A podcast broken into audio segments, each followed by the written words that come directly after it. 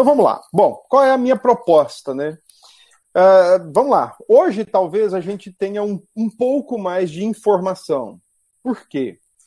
É, porque hoje é segunda e quando a gente se propõe a falar da última semana da vida de Jesus, o certo então teria sido nós começarmos ontem, domingo, porque para o judeu também a semana começa no domingo e termina no sábado, né? E, e ontem, claro, não foi possível nós é, termos o nosso momento, afinal de contas, havia sido agendado para segunda-feira em diante, a partir de hoje. Então, o que, que hoje eu quero fazer? Bom, vamos lá. Hoje eu quero mostrar para vocês o seguinte: em primeiro lugar, o Evangelho de Marcos ele é um evangelho de perspectivas, de percepções. Então, uh, pelo menos uh, as oito primeiras, os oito primeiros capítulos do Evangelho de, de Marcos é um evangelho que está lidando com percepções, com de quem é Jesus. Jesus está no centro do negócio, está no, no núcleo da, das observações, e quem está olhando para ele está olhando de uma forma, e está vendo de uma forma. Por exemplo, os fariseus, os escribas, os escribas o veem como filho de Beuzebu. Os fariseus e os saduceus, os herodianos, o veem como alguém que vai é, ser barreira e obstáculos para os seus negócios, seja fossem eles negócios religiosos ou políticos. Os apóstolos estão olhando para Jesus e, e, estão ali ainda meio que sem saber quem é ele. E só vão tomar conhecimento de quem é ele a partir do capítulo 8. É, então, pela, pela primeira metade do Evangelho de Marcos, os apóstolos estão com ele, estão vendo muita coisa, mas ao mesmo tempo não ainda tem uma clareza, uma percepção cristalina de quem é ele. Uh, o Evangelho de Marcos também, ainda nessa, nessa, nesse sentido de percepções, o Evangelho de Marcos ele mostra que os próprios familiares de Jesus, a própria família de Jesus, não sabia muito bem quem era, quem era ele. Afinal de contas, quando eles escutam é, que Jesus está fazendo coisas demais sem ter tempo até para parar para almoçar, por exemplo, ele está assoberbado de coisas, a família pensa que ele está louco, que ele está fora de si. Então a família sai de, da Galileia para ir a Cafarnaum para prendê-lo, para acorrentá-lo à força e trazê-lo para casa. Uh, além disso, tem a perspectiva dos próprios demônios. Os demônios sabem quem é Jesus no Evangelho de Marcos. Toda vez que Jesus se aproxima de um endemoniado, os demônios gritam: Já vieste nos atormentar, filho de Deus? E ele manda que os demônios se silenciem. Então, o evangelho de Marcos é um evangelho de percepções. E como nós vamos. A minha, então, ideia hoje é mostrar para vocês que a percepção de Jesus em ir para Jerusalém por causa da sua última semana de vida é uma, a percepção de quem está recebendo Jesus, o povo, é outra, e a percepção ou a, a expectativa dos discípulos, dos apóstolos que estão com ele, também é outra. E tudo isso vai é, afluir e vai se encontrar na entrada triunfal em Jerusalém, que se deu no domingo. Tá? Na segunda-feira, o Senhor tem outras atividades. Então, hoje eu quero mostrar por que, que Jesus está indo para Jerusalém, o que, que ele está indo fazer em Jerusalém, é, como ele é recebido e quero mostrar o que ele fez na segunda-feira. Então, hoje a gente vai tentar ver dois, dois dias em um só. E aí, a partir de amanhã, nós equilibramos de terça-feira em diante. Tá bom assim? Então, essa é a minha proposta hoje. Bom, como eu já disse para vocês, o Evangelho de Marcos, até o oitavo capítulo, né, dos capítulos 1 a 8, o evangelista está preocupado em responder uma grande pergunta: quem é Jesus Cristo? E essa grande pergunta é respondida muito mais pelos feitos de Jesus do que pelos ditos de Jesus. Né? O evangelista Marcos, ele está mais preocupado em como ele está escrevendo para Romanos, então ele está fazendo aquilo que é cativante aos romanos, aquilo que é do interesse dos romanos. Nesse sentido, então, ele escreve mostrando que Jesus é um homem de muita prática, de muitos feitos. É o evangelho que pouco registra Jesus ensinando ou discursando alguma coisa. Isso vai até o capítulo 8, verso 26, quando Jesus então pergunta para os discípulos o que é que eles dizem acerca dele mesmo, o que é que as pessoas estão dizendo e o que é que eles, os apóstolos, estão dizendo ou dizem sobre ele. A partir daí, o evangelho então tem uma virada de metade. Até o capítulo 8, verso 27, ele foi a, a primeira parte. Do 27, capítulo 8, verso 27 em diante, então nós adentramos na segunda grande parte, segunda grande metade do evangelho. E aí, nesse sentido, o que é que essa segunda grande parte tem a, a nos oferecer? Do capítulo 8, verso 27 em, em diante, até o capítulo 10, nós vamos encontrar três prenúncios da morte de Jesus. O Senhor, então, por três ocasiões, diz o que ele vai fazer em Jerusalém. E aí eu quero que você abra a sua Bíblia para a gente já ir acompanhando isso, tá bom? Então, capítulo 8 de Marcos, versículo 31. Aqui está a primeira vez que o Senhor Jesus se refere ao seu destino, o que ele quer fazer em Jerusalém, o que ele vai fazer lá. E eu quero chamar a sua atenção em algumas expressões, né? Primeiro, o senso de propósito e o senso de serviço que o nosso Senhor Jesus apresenta com essas três é, predições sobre a sua morte. Capítulo 8, verso 31, o Senhor diz assim: Então começou ele a ensinar-lhes. Veja que isso aqui o Senhor passa a ensinar os discípulos depois que eles chegam à compreensão de quem é o Senhor Jesus. Até então, como eles não sabiam, como eles não tinham muita noção, e só no capítulo 8, verso 27, eu quero ler com vocês. Interessante, primeiro, vamos para o verso 27. Então Jesus e os seus discípulos partiram para as aldeias de Cesareia de Filipe e no caminho. Essa é uma expressão significativa demais no caminho. Essa expressão diz muita coisa. Agora ele está a caminho de Jerusalém, agora ele vai para Jerusalém, porque lá é o destino final, é a sua última semana, é o seu último momento de vida, tá? E diz mais: perguntou-lhe: Quem dizem os homens que eu sou? E responderam, versículo 8, capítulo 8, verso 28. E responderam: João Batista, outros Elias, mas outros alguns dos profetas. Então lhes perguntou: Mas vós, quem dizeis que eu sou? Respondendo, Pedro lhe disse: Tu és o Cristo. Pronto. Agora os discípulos começaram a entender, os discípulos começaram a perceber quem é Jesus. Agora ele, lembre-se, né? O evangelho já deu a virada, a primeira metade já ficou para trás e agora nós adentramos na segunda metade. Se a primeira metade tem como grande pergunta quem é Jesus, a segunda metade do evangelho tem como grande pergunta o que ele veio fazer na terra.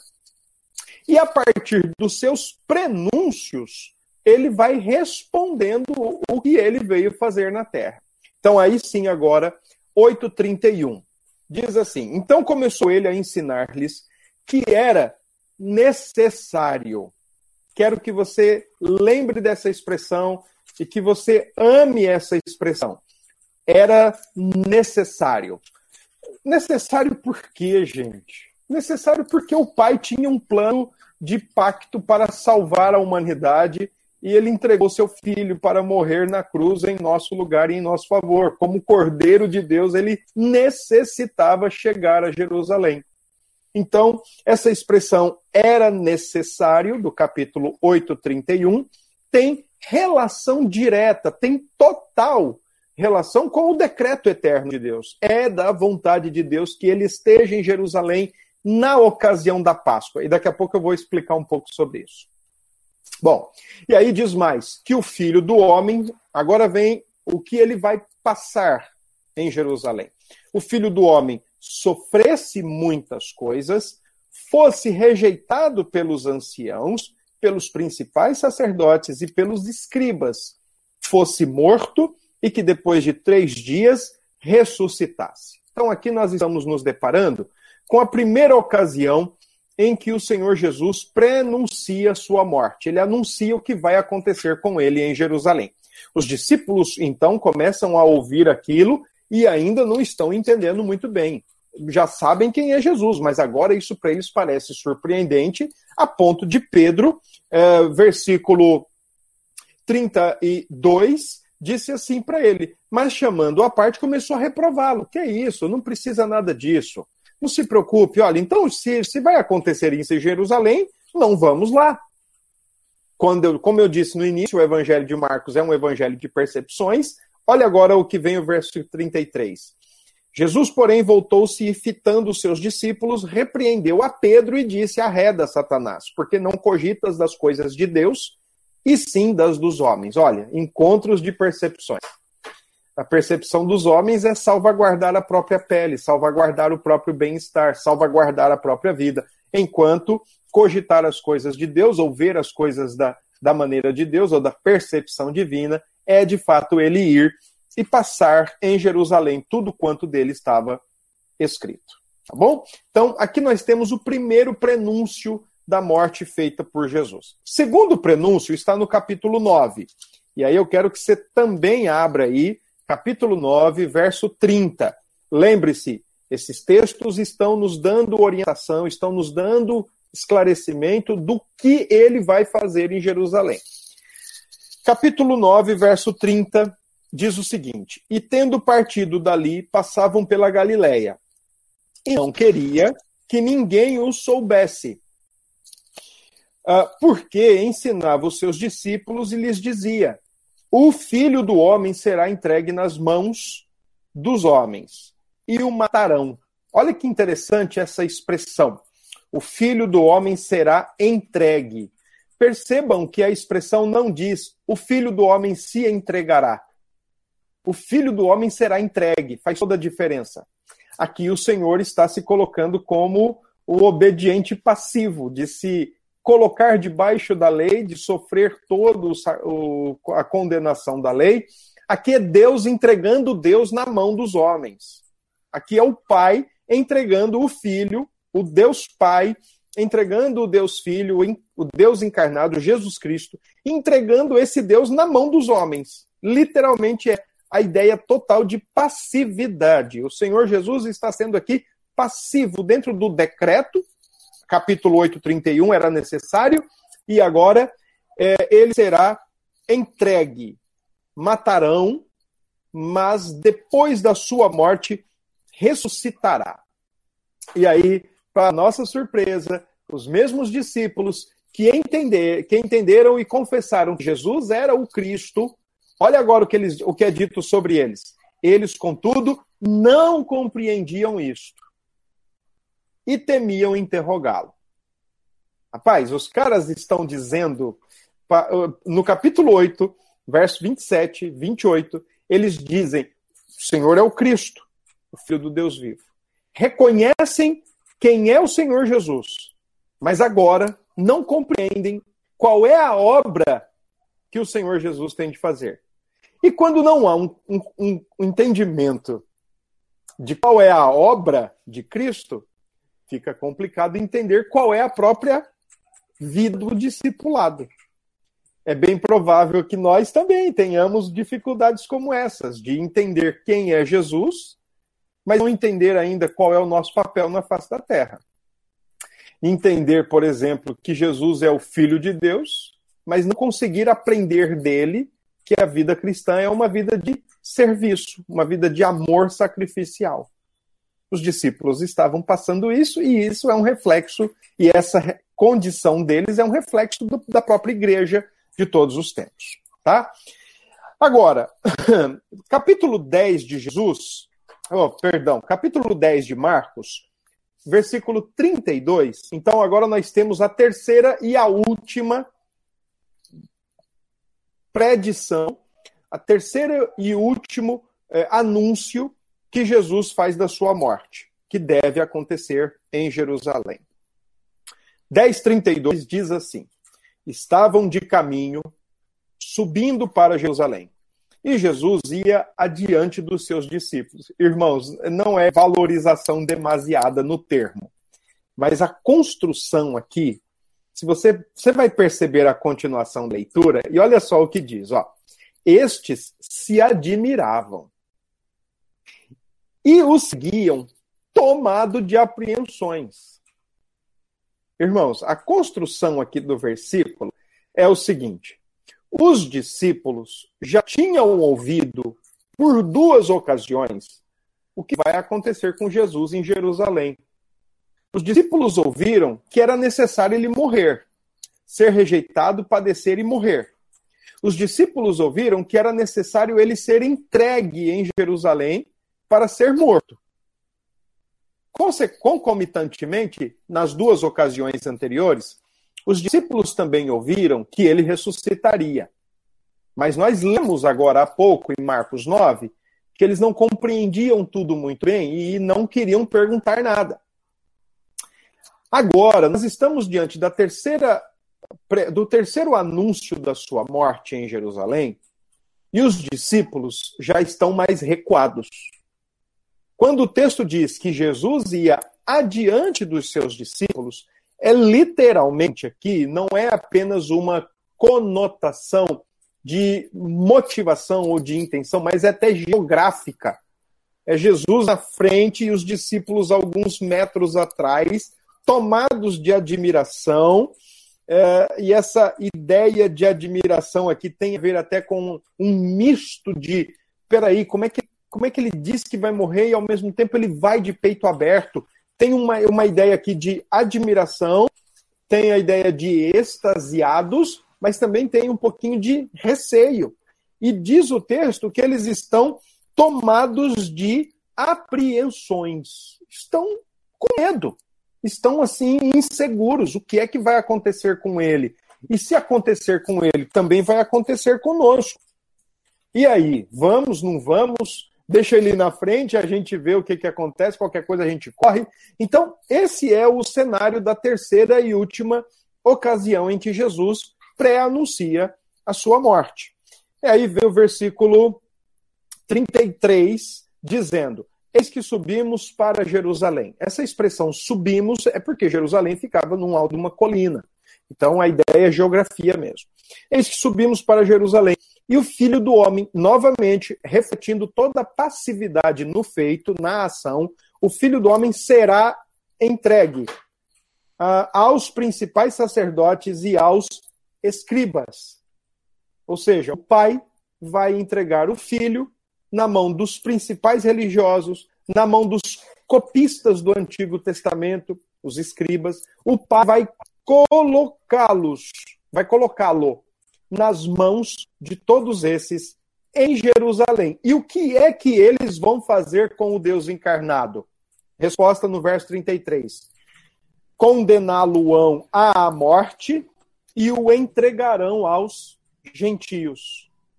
Hão de escarnecê-lo, essa expressão entregarão aos gentios é a expressão que nós vamos ver lá na frente, acho que lá por quinta-feira, quando Jesus é entregue a Pôncio Pilatos, para que Pôncio Pilatos dê o veredito final. Jesus está sendo muito preciso. Ele vai ser negado, rejeitado pelos principais religiosos, pelos escribas, pelos grupos religiosos, ele vai ser rejeitado pelo povo e pelos gentios, inclusive. Pôncio Pilatos representando os romanos e bem, e bem como os soldados. Verso 34 diz: Hão de escarnecê-lo cuspir nele, açoitá-lo e matá-lo, mas depois de três dias ressuscitará. Pronto, então, esses três prenúncios, Marcos 8, Marcos 9, Marcos 10, nos dá é, respostas do o que Jesus veio fazer na terra. Ele veio para morrer.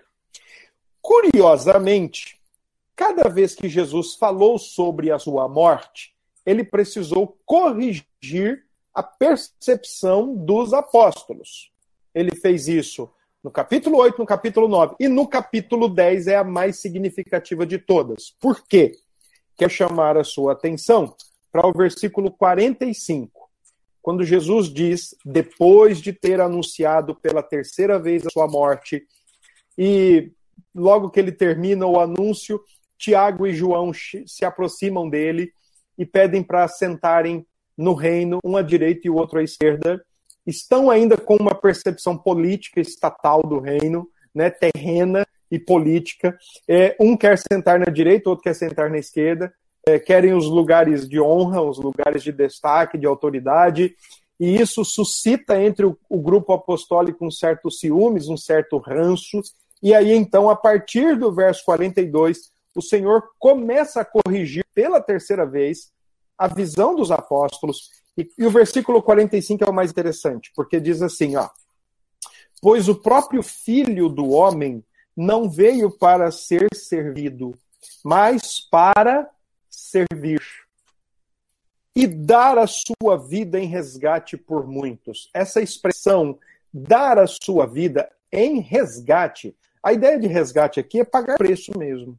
É como se você hoje vê a notícia de um sequestro e os reféns agora para serem libertos é, é cobrado um resgate, é cobrado um pagamento para que eles possam ser resgatados. A ideia aqui é, é que o pagamento vai ser Jesus Cristo, o próprio Cristo. Por isso que no capítulo 8 diz que é necessário e no capítulo 9 e 10 diz que ele será entregue. Ele é o pagamento que o próprio Deus providenciou para si mesmo para nos perdoar de todos os nossos pecados. Então ele vai se entregar porque ele veio para servir e dar a sua vida em resgate por muitos. Aqui então é, é, o, é o texto onde a gente fecha esse preparo para entender o que vai acontecer em Jerusalém. Então, se a primeira grande pergunta de Marcos é quem é Jesus, a segunda grande pergunta é o que ele veio fazer? Ele veio morrer. Ele veio morrer, ele veio dar a sua vida em resgate por muitos e ele veio salvar todos quantos creem nele. Tá bom? Então é assim que o texto eh, nós podemos nos preparar agora para o capítulo 11. Então abra a tua Bíblia aí no 11 agora de Marcos.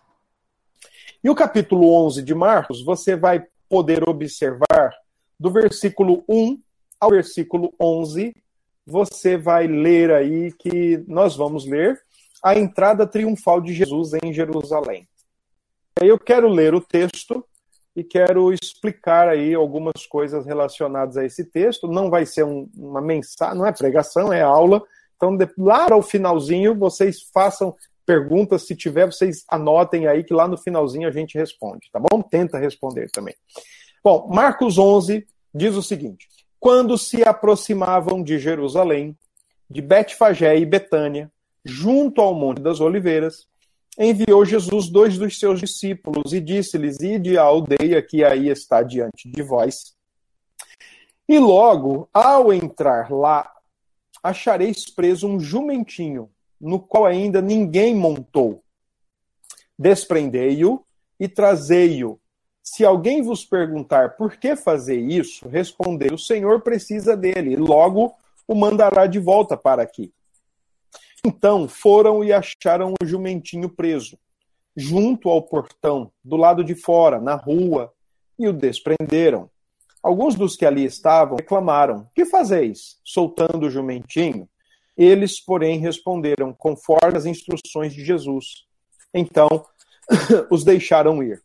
Levaram um jumentinho sobre o qual puseram as suas vestes e Jesus o montou.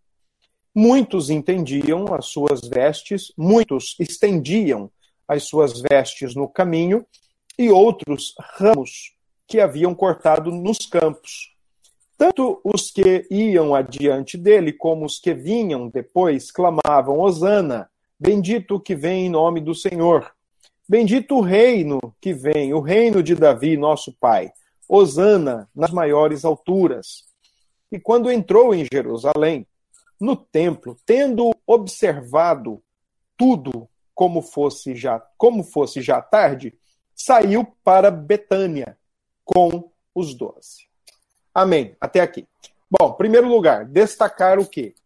Esse texto, a entrada triunfal de Jesus em Jerusalém, se deu no domingo. É por isso que a Igreja Católica Romana tem a tradição, e isso é uma tradição, não é uma festa que é determinada pela Escritura, não é algo que é feito pela que a Escritura determina que a Igreja de Cristo deva observar e deva praticar todo ano, assim também como o próprio lava-pés, eh, ali não é um princípio sendo ensinado para ser reproduzido todo ano, como princípio bíblico, princípio de verdade eterna, nada disso tá bom? Isso faz, faz parte da tradição litúrgica da Igreja Católica, o chamado Domingos de Ramo, Ramos. É, é exatamente porque uh, isso se deu num domingo. A entrada triunfal de Jesus em Jerusalém se deu num domingo. Uh, curiosamente, aqui vai uma curiosidade. Quando você lê o Evangelho de Marcos, você vai perceber que Jesus vai a Jerusalém uma única vez e ele vai para morrer. No Evangelho de João, ele vai três vezes a Jerusalém. E é fato mesmo que ele foi três vezes. Marcos coloca uma vez só porque faz parte daquilo que ele está ensinando para os seus leitores. Tá bom? Uh, segunda observação curiosa ou importante. No versículo 1, você vai encontrar o uh, nome de uma cidade que é Betânia. E no versículo 11, você vai encontrar também essa mesma cidade, Betânia. Então você encontra é, a alusão no texto, a referência do texto. Jesus está chegando em Jerusalém, só que ele para, ele fica numa cidade alguns quilômetros antes, que é exatamente a cidade de Betânia, aproximadamente a 3 quilômetros de Jerusalém, uma distância de 3 quilômetros. Tá? E quando ele vai a Jerusalém, ele tem a sua recepção triunfal e ele vai ao templo, de acordo com o versículo 11, ele vai ao templo, ao templo, ele observa o que está acontecendo no templo, e aí diz o versículo 11 que ele volta para Betânia com os doze, porque já era tarde. Possivelmente aqui já era perto de 18 horas, Lembrando que a, conta, a contagem de horas de um judeu era de seis da manhã às seis da tarde, dia, de seis da tarde às seis da manhã do outro dia, noite. Dividia-se especificamente às 12 horas. Então, aí, quando faz a menção aqui de já ser tarde, já era próximo de 18 horas, então já tinha que estar em casa, já tinha que estar quietinho no seu canto, tá? Então, Betânia a 3 quilômetros, sentido leste de Jerusalém, é o quartel-general, vamos dizer assim. É o ponto de apoio, é o lugar de apoio aonde Jesus e os apóstolos vão ficar. Eles estão em Betânia, eles dormem em Betânia, eles ficam em Betânia, mas no dia seguinte eles vão a Jerusalém, passam o dia em Jerusalém, e isso vai acontecer na segunda, na terça, na quarta, na quinta, tá bom? Então eles têm como ponto de apoio Betânia e aí eles vão para Jerusalém, voltam para Betânia e isso sucessivamente até a quinta-feira, tá certo? Vai. Vamos lá, outra questão. Uh, providencialmente, a partir de agora, no capítulo 11 de Marcos, uh, o templo vai ganhar destaque. Tudo vai acontecer ou perto do templo ou na, na redondeza do templo, na, nas adjacências do templo, bem mais próximo mesmo ao templo. É, o templo agora ganha esse destaque. Ganha destaque é, quando Jesus vai até ele novamente na segunda-feira. Ganha destaque quando Jesus discursa o sermão profético. Ganha destaque quando o Senhor Jesus é crucificado. Então, a partir do capítulo 11 agora, todo o acontecimento do evangelho ou é perto, ou é na adjacência, ou é no templo especificamente falando, tá bom?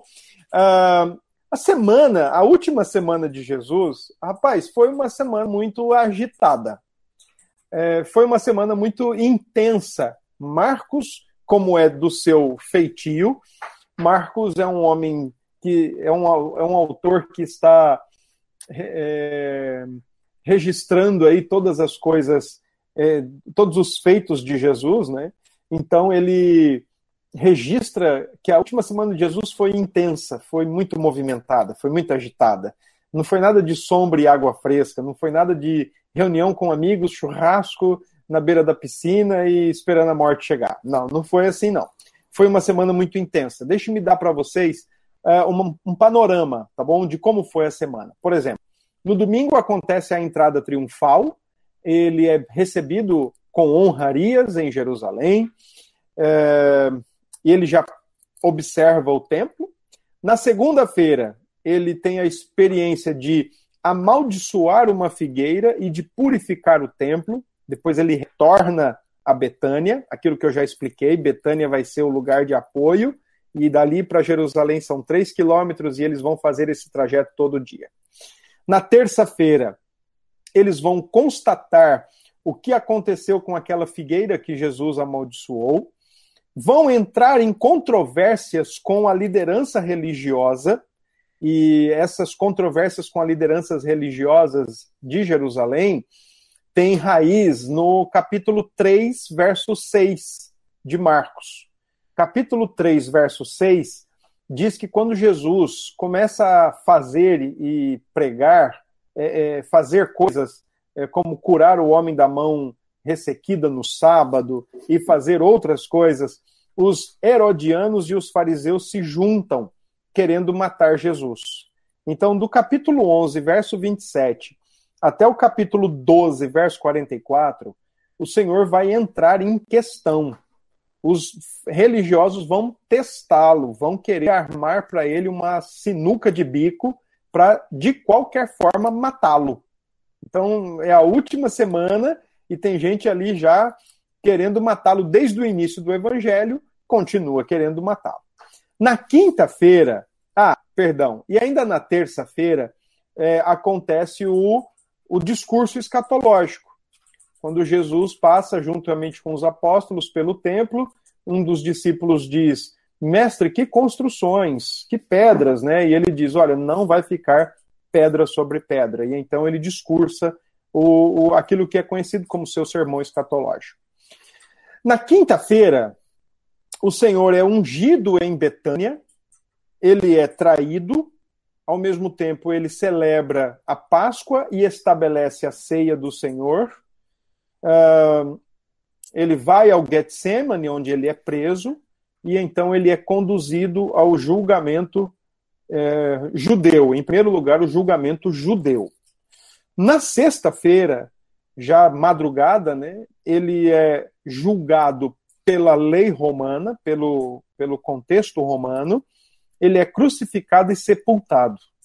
No sábado, o Senhor está no sepulcro o sábado o Senhor está é, na tumba que foi emprestada por José de Arimateia.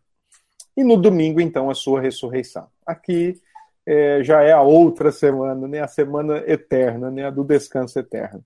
Mas então, tudo isso acontece nessa última semana e Marcos nos vai é, ensinar muita coisa sobre isso, tá bom? Uh, vamos lá. Vamos agora voltar para o capítulo 11.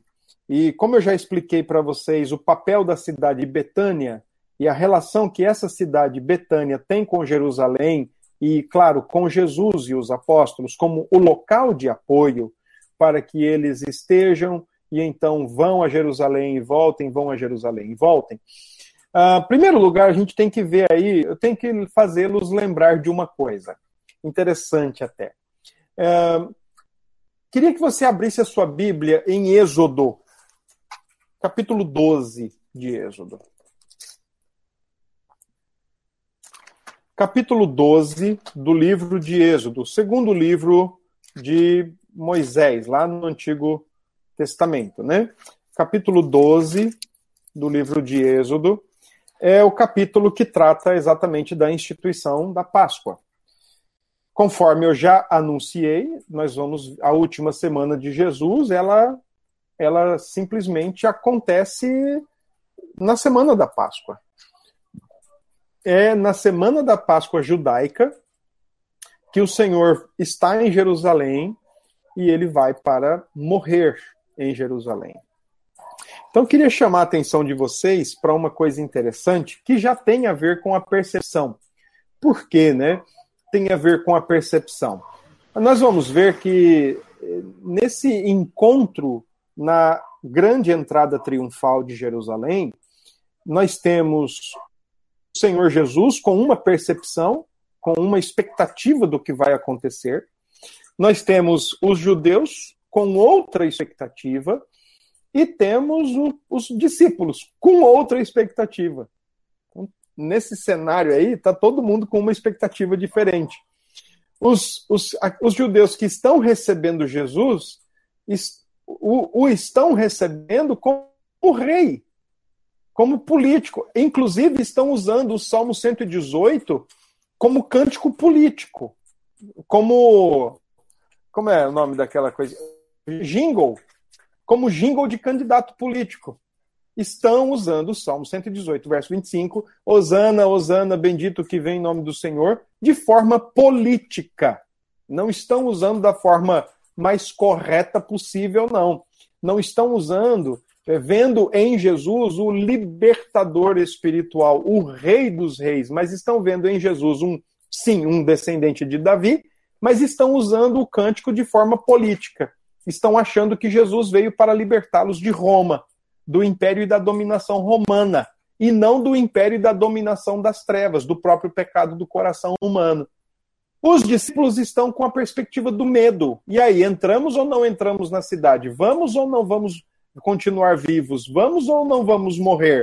O que, que a gente faz? Entramos ou não entramos? E o Senhor Jesus está com uma perspectiva totalmente diferente. Ele é o Cordeiro de Deus que veio para morrer e dar a sua vida em resgate por muitos. Então, esse é o cenário de percepções, de, de visualizações ali do que está acontecendo nessa entrada triunfal. E aí eu quero chamar a sua atenção para Êxodo 12, tendo em vista a questão da Páscoa. Olha o que diz o texto. Disse o Senhor a Moisés e a Arão na terra do Egito: Este mês vos será o principal dos meses, será o primeiro mês do ano mês de Abib, pode ser março ou abril aí, há uma dificuldade de mensurar aí o calendário, mas é um desses dois. Falai a toda a congregação de Israel, dizendo, presta atenção agora, ó, aos dez deste mês, aos dez aí é o dia dez, aos dez deste mês, em outras palavras, né? No dia 10 do mês, do mês agora que vai ser a Páscoa, o, o Senhor está dizendo: no dia 10, cada um tomará para si um cordeiro. Qual é a orientação que está sendo dada? Moisés, diga ao povo que exatamente no dia 10, cada um vai lá e pega um cordeirinho de um ano. Bem novinho, aliás, olha aí a descrição de como ele é. Segundo a, é, tomará aos 10 deste mês, versículo 3 Cada um tomará para si um cordeiro, segundo a casa dos pais, um cordeiro para cada família. Mas se a família for pequena para um cordeiro, então convidará ele o seu vizinho mais próximo, conforme o número das almas, conforme o que cada um puder comer. Por aí calculareis quanto, quantos bastem para o cordeiro. Olha agora a descrição: o cordeiro será sem defeito, macho de um ano, podereis tomar um cordeiro ou um cabrito, e o guardareis até o décimo quarto dia deste mês. Então, olha que interessante. Esse cordeiro tem que ser proporcional à família. Uma família grande, um cordeiro. Uma família pequena, um cordeiro para duas famílias. Ele tem que ser tomado, ele, a família tem que tê-lo em mãos no dia 10 do mês, e a família tem que ficar com ele até o dia 14 do mês. A família tem que ficar com aquele animal 14 dias, 4 dias no mês. Do dia 10 ao dia 14.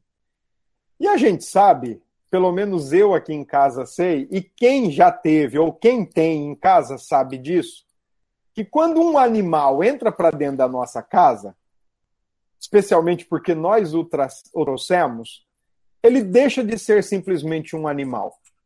Ele agora passa a ser um animal de estimação. E você começa a gostar daquele bicho. E você começa a cuidar dele. Você começa a dar, dar de comida, dar de água para ele beber. E você providencia ali tudo que é necessário para ele. Porque ele passa a ser um animal de estimação. Uma vez eu estava no sertão aqui do nosso estado e conversando com um agrônomo, ele disse que nesse período recente que nós tivemos de estiagem, ele estava comentando que a pior coisa que pode acontecer para um sertanejo não é nem a falta de água, mas é quando morre um bicho. Porque quando morre um bicho, não é que morreu uma simples criação ou simplesmente um animal, mas morreu uma companhia. É assim que o sertanejo vê, por exemplo, os seus bodes, os seus, os seus cabritos, os seus bois. Quando, quando ele perde, ele não perde simplesmente um bem, ele não perde uma fonte de renda, ele perde uma companhia. Aqui o texto está dizendo que no dia 10 essa família tem que ter esse cabrito ou esse cordeiro e ele tem que ter essas estipulações. Ele tem que ser sem defeito, macho de um ano, e depois, uh, é, até o dia 14, tem que ficar com ele.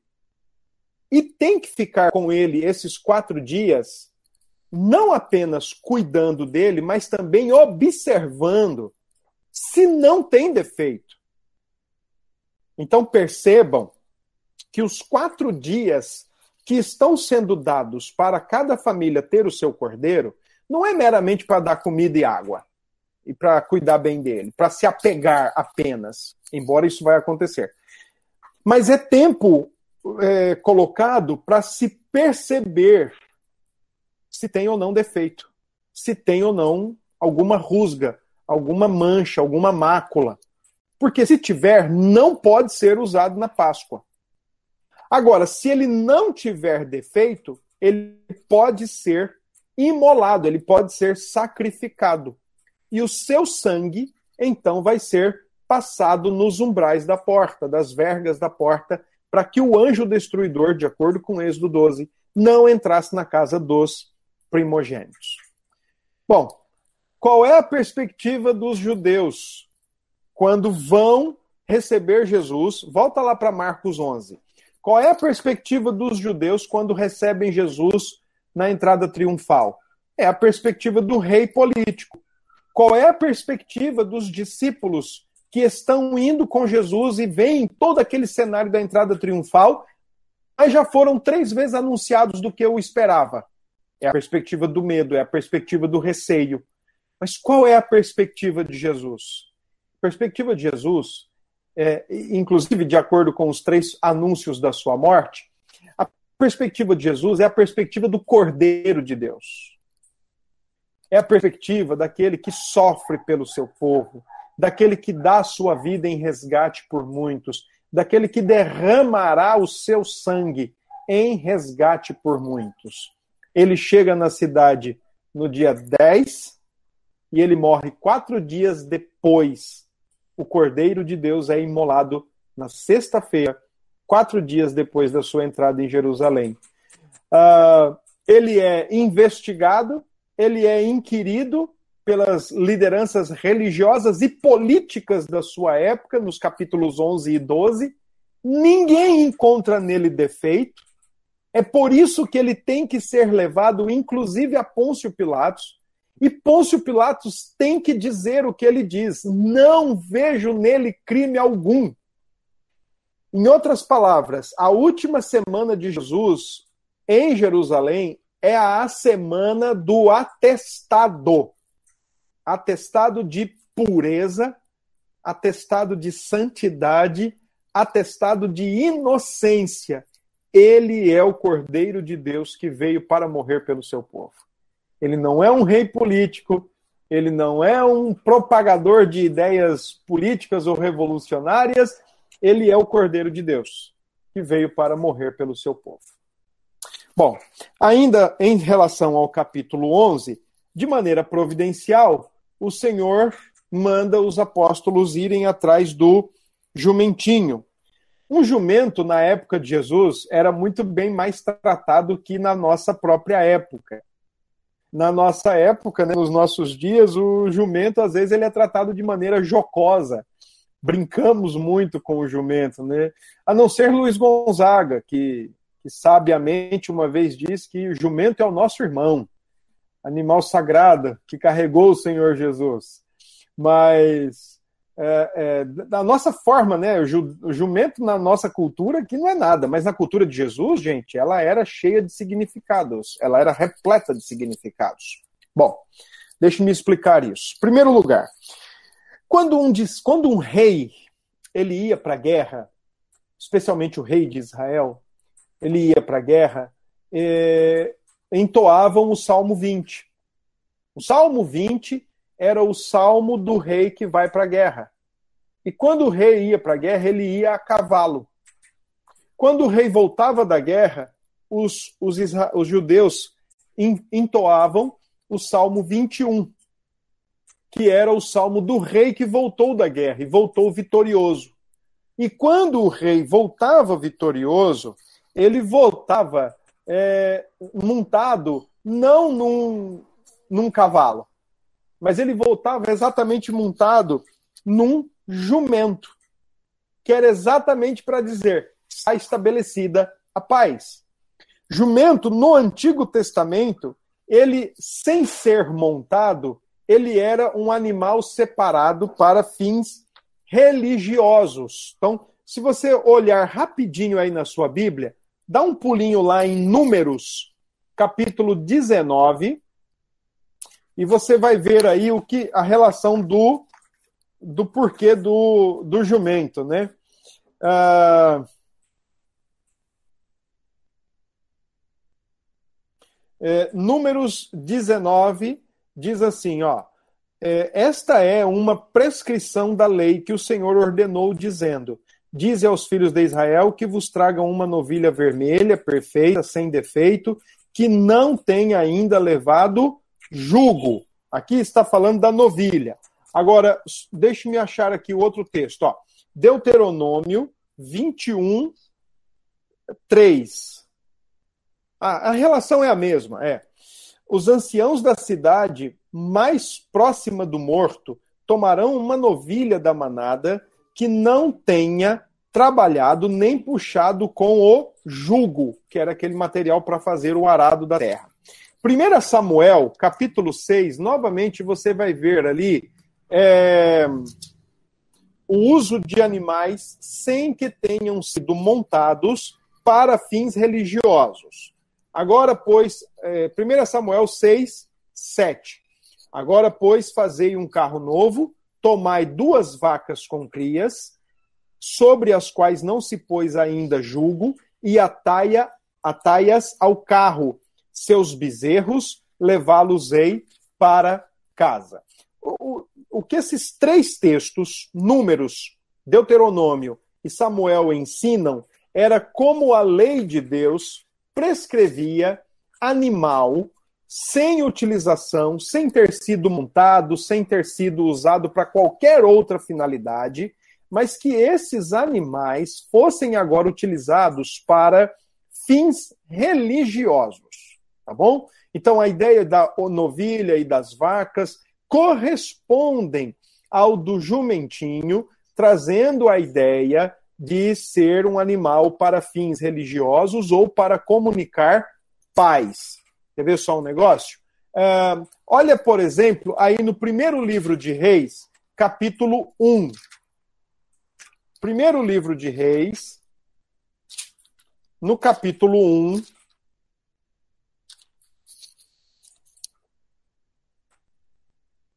Primeira Reis, capítulo 1, verso 32. No momento da, da constituição de rei, né? Momento em que Salomão é constituído rei em Israel, olha o que diz o verso 33. Disse-lhes o rei: Tomai convosco os servos de vosso senhor e fazei montar meu filho Salomão na minha mula e levai-o a Gion. Tá bem? Então, agora aqui nós vemos no texto o uso, a utilização de uma mula para carregar o rei, para ele entrar na cidade como de fato um rei. No livro de Segundo a Reis, livro Segundo Reis, capítulo 9. Segundo Reis, capítulo 9.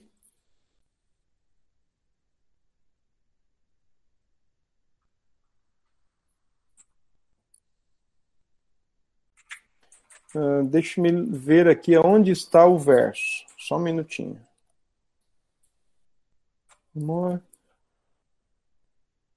Segundo Reis.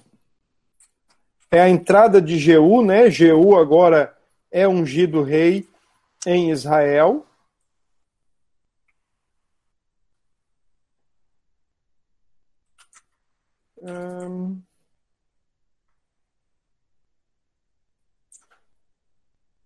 Não, não estou achando.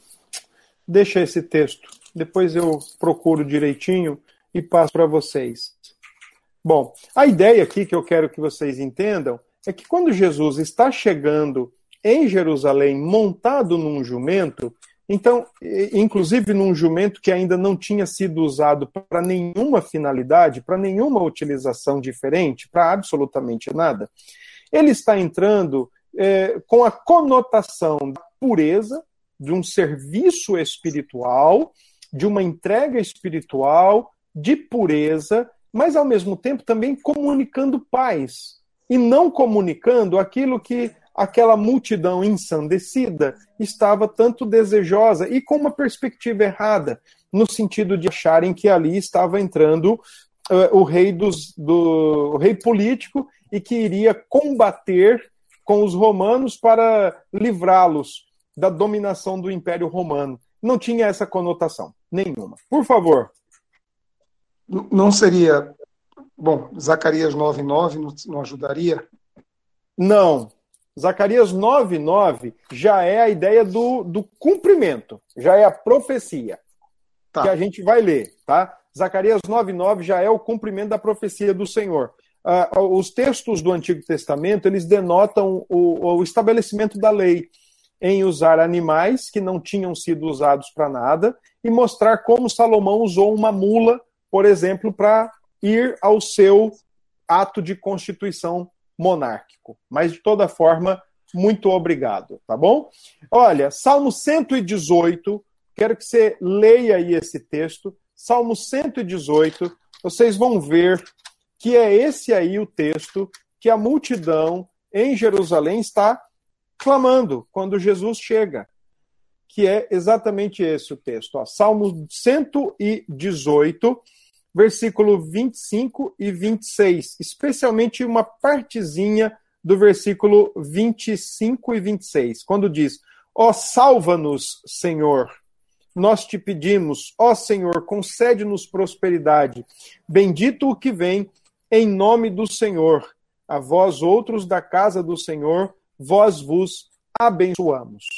A, a multidão que recebe o Senhor Jesus como um rei monarca terreno, que vai que está ali para lutar contra Roma, então está agora fazendo da palavra de Deus um motivo de cântico ou de jingle político como eu já tinha me adiantado. Né? Enquanto a, nossa, a nação clama por um libertador terreno e monarca, Jesus entra na cidade como o cordeiro expiatório, como o cordeiro da Páscoa, que quatro dias tinha que ficar por ali, ser inquirido, investigado, e então, se não houvesse nenhuma falha, nenhum defeito, poderia ser sacrificado.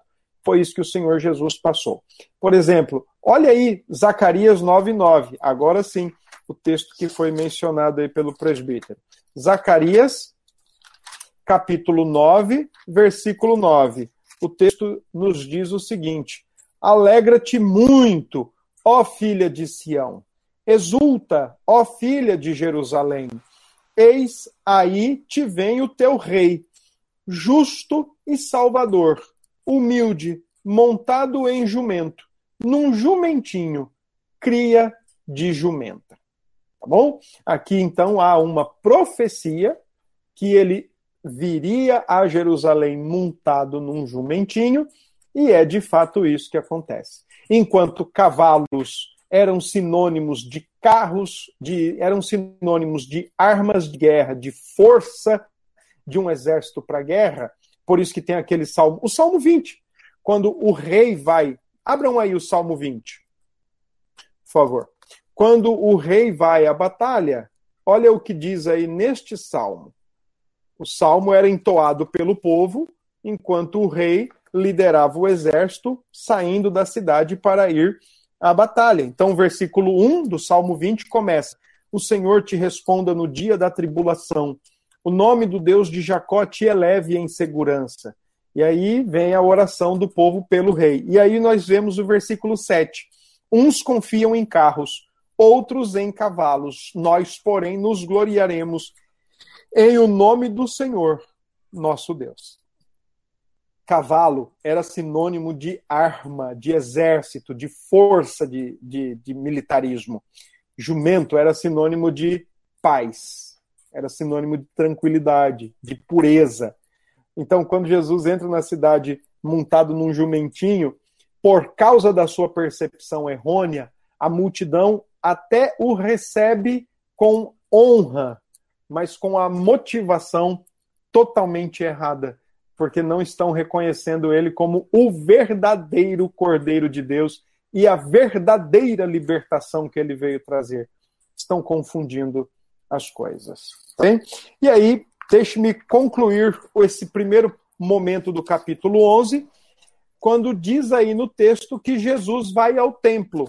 No versículo 11, diz assim: Quando entrou em Jerusalém, no templo, Tendo observado tudo, como já se fosse tarde, saiu para Betânia com os doze. Retorna para o seu lugar de apoio. Né? Jesus vai ao templo e ali é o seu domínio, ali é o seu lugar, ali é a sua área. Né? E ele está observando o que está acontecendo no templo, no entanto, ele já está planejando a ação para o dia seguinte. Como já era tarde, o templo seria fechado. E então ele precisou voltar para Betânia, não se fazia nada a partir das 18 horas. Essa expressão que aparece no versículo 12, no versículo 11, a expressão com os doze, ela vai ser uma expressão que vai aparecer muitas vezes também nesses últimos capítulos do Evangelho.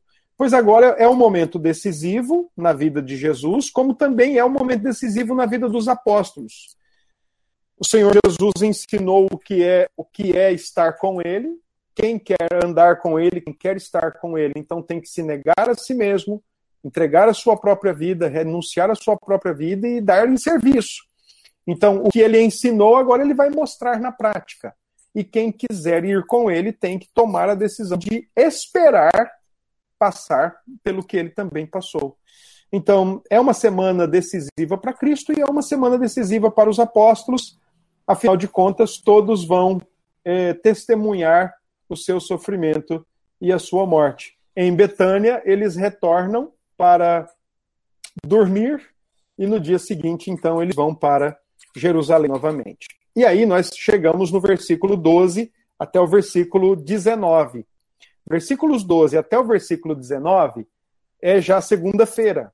Então vamos ver se a gente consegue concluir aqui sem pressa também, sem correria. Bom, agora nós já estamos na segunda. Domingo, entrada triunfal, com percepções distintas, mas a entrada triunfal.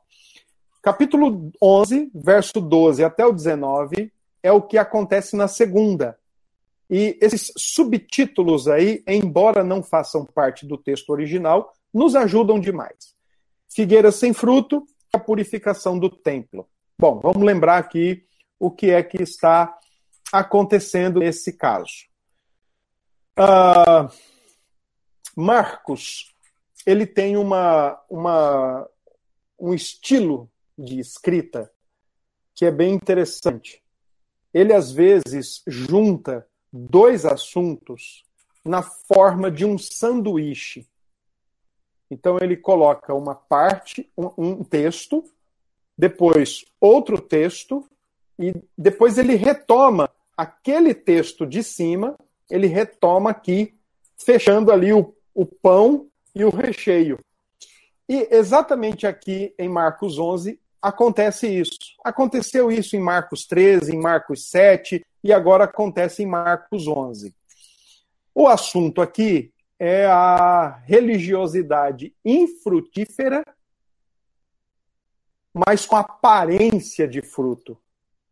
Né? Jesus aqui condena a religião que tem aparência de ser frutífera, mas não dá fruto, e condena a ideia de você estar num lugar religioso, mas ao mesmo tempo distante daquela piedade exigida.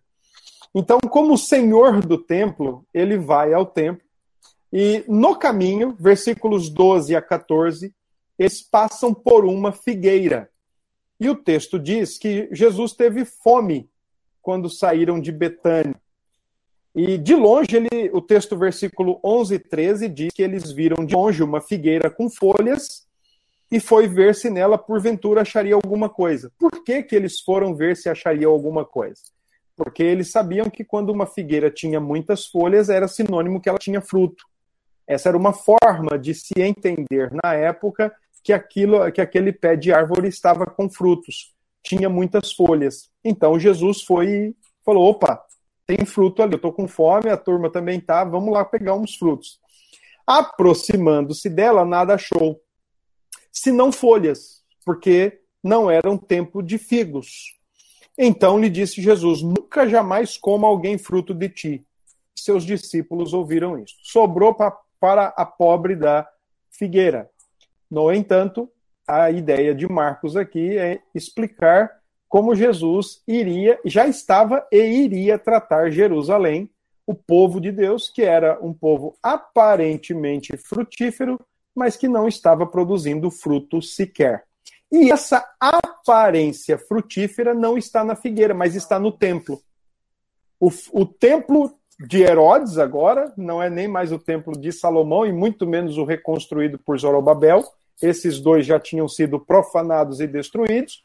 Agora é o templo de Herodes, uma construção muito maior que, inclusive, o próprio texto, o próprio templo de Salomão.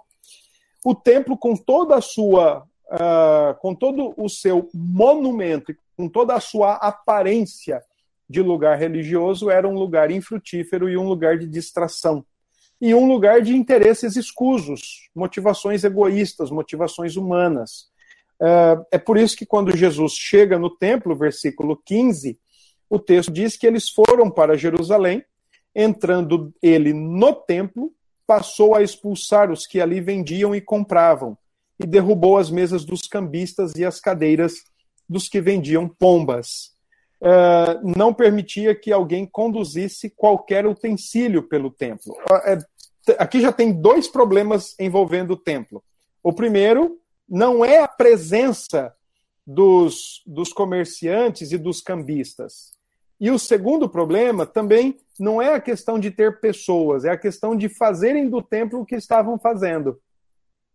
Quando Jesus fala no versículo 16, não permitia que alguém conduzisse qualquer utensílio pelo templo, eh, as pessoas estavam usando o espaço do templo para atalho, para cortar caminho, para andar menos. Então, se estavam carregando uma coisa de uma casa para outra, para não ter que, por exemplo, dar a volta na quadra, cortavam um caminho pelo templo. Já não tinham a menor a menor sensibilidade em relação ao templo. E a questão dos cambistas e dos comerciantes, isso daqui tem muito a ver com o que estava acontecendo entre eles e os próprios sacerdotes. É, rapidinho, só para você entender, tem duas questões. Cambista envolvia troca de moeda comerciantes vendiam os animais. Todo judeu que morasse até 25 quilômetros de Jerusalém, ele era a ir para Jerusalém na Páscoa, que era uma das festas é, ordenadas por Deus, é, ordenadas perenemente. Então, aqueles que moravam 25 quilômetros de distância era obrigado a irem os que moravam 25 quilômetros de distância para lá não eram tão obrigados assim. Uh, e tem um detalhe, por exemplo, a presença dos cambistas é, indica que no templo só aceitavam um tipo de moeda. Mas mais para frente nós vamos ver, é, o judeu tinha sérias sérias restrições com a moeda romana e com moedas de outros lugares. Então, os cambistas estavam ali exatamente para trocar a moeda, para que no templo fosse só utilizada a moeda do judeu, a moeda que o povo judeu utilizava. E, e os animais é, estavam ali ou para alguém comprá-lo, para oferecer o seu sacrifício naquele momento, ou se porventura alguém viesse no caminho e fosse roubado, o que era comum acontecer ou o seu animal fosse constatado com algum defeito, então ali já tinha animal para suprir essa necessidade. Por que, que Jesus expulsa tanto cambistas quanto comerciantes? Porque estavam todos eles em é, corrupção, todos eles com propina, com conluio, juntamente com os sacerdotes. Os, os cambistas cobravam exageradamente para fazer a troca de moedas, né? Então, por exemplo, se a moeda que trouxessem, que um judeu trouxesse, valia dois reais, eles diziam que ela valeria só 50 centavos. E qualquer animal que era trazido, eles colocavam defeito para ter que entregar e comprar um outro animal adequado aos, aos às ordens, às ordenanças dos sacrifícios. Então, o templo está sendo usado para lucro, para comércio espúrio e ao mesmo tempo para atalho. Então, quando o Senhor está agora no templo, diante de todo aquele monumento com grande aparência de religião, mas o negócio está desenfreado, então ele expulsa todo mundo dali, ele desce o chicote, ele se ira sem pecar. E diz no verso 17: A minha casa será chamada casa de oração para todas as nações. Salmo, ele aqui cita né, o, o, Salmo 56 será chamada casa de oração, casa para todas as nações, Salmo 68, perdão. Ah, e aí no verso 18 diz: E os principais sacerdotes e escribas, ouvindo estas coisas, procuravam um modo de lhe tirar a vida. Vai lá em Marcos capítulo 3, verso 6. Marcos capítulo 3, verso 6. Lá nesse texto você vai ver novamente essa mesma expressão. Só que aqui, veja, né, lá em, em Marcos 11, os principais sacerdotes e escribas, dois grupos. Em Marcos 3, 6, retirando-se os fariseus, conspiravam logo com os herodianos contra ele, em como lhe tirariam a vida. Então, perceba, é, no capítulo 3 já tem dois grupos confabulando como vão matá-lo. Ele representa ameaça para a nossa, o nosso viés religioso, fariseus, e o nosso viés político, herodianos, que, por sinal, se detestavam, não se toleravam por conta da forma como Herodes tratava com Nero com, com o imperador, perdão, com, e com Pôncio Pilatos. Os fariseus eram anti-Roma e os herodianos eram pró-Roma. Era direita e esquerda lá. Os caras estavam nesse, nesse patamar já. E aí, o que, que acontece? No capítulo 11, agora você tem mais dois grupos vendo em Jesus uma ameaça: os principais sacerdotes e os escribas os milicianos, digamos assim, vai, os milicianos do templo, eles agora formam, engrossam o corpo, engrossam o volume daqueles que querem de alguma forma tirar a vida de Jesus. E eles vão tirar, sem contudo, porque ele tem algum defeito ou alguma mácula. Ele é o Cordeiro de Deus que passa quatro dias com o seu povo. O seu povo indaga, inquire, questiona, arma cilada, arma arapuca, ele não cai em nenhuma delas porque ele não tem pecado nenhum e ele morre com essa diagnosticação. Não vejo nele crime algum. Tá bom? E aí, ainda no, no verso 18, é, procuravam um modo de lhe tirar a vida, pois o temiam. Mexer com Jesus, presta atenção nisso. Mexer com Jesus na Páscoa na segunda-feira da última semana de vida dele, mas por, porém na Páscoa, é, toda a multidão se maravilhava de sua doutrina. eles, iriam, eles iriam enfrentar a ira do povo. Então, eles estão ali com ódio de Jesus, mas ao mesmo tempo sabendo que eles não podem dar ocasião para que toda a multidão queira matá-lo. E aí diz o final do verso, diz o verso 19: vindo à tarde, saíram da cidade. Ou seja, retornam a Betânia para dormir e voltam no dia seguinte, que é o versículo 20, nós não vamos entrar nele, que é o versículo 20, e aí já é referente à terça-feira. Bom, então, resuminho rápido. O que é que Jesus foi fazer em Jerusalém? De acordo com Marcos 8, 9 10, ele vai para morrer, para dar sua vida em resgate por muitos, mas para também exemplificar para os seus discípulos que o que ele está anunciando ele vai fazer, e quem quer se identificar com ele não pode esperar menos que isso. Ele chega em Jerusalém no domingo, a, apesar de ser recebido como um rei monarca terreno, político, ele é o Cordeiro de Deus, que veio para morrer e dar a sua vida em resgate do povo. Embora o povo e os discípulos tenham uma perspectiva diferente, Jesus mantém-se centrado no que ele veio fazer, no que ele foi fazer em Jerusalém durante a sua última semana, e é isso de fato que ele vai fazer, tá? Ele usa um jumentinho cumprindo a profecia de Zacarias 9:9, sinônimo de paz, animal que era para carregar, ser usado para finalidade religiosa, porque comunicava além da ideia de paz, comunicava a ideia de pureza. Os judeus na sua recepção usam a palavra de Deus e cantam de maneira política o salmo, achando que ele é um rei libertador, e ele encerra o domingo já pensando como vai ser a segunda-feira. Na segunda, ele condena todo o estereótipo de religião frutífera que aparenta ter fruto, mas não tem fruto algum. Ele condena isso ilustrativamente a partir da figueira, mas atuante no templo. Tanto é que amanhã, terça-feira, quando a gente ler o versículo 20 em diante, vai haver aí uh, o resultado do que aconteceu com a figueira, fechando aquele sanduíche que eu falei para vocês que Marcos usa muito para escrever. Pega dois assuntos com outro assunto ele pega dois assuntos diferentes, ele faz um sanduíche com esses dois assuntos, porque eles têm a mesma ideia.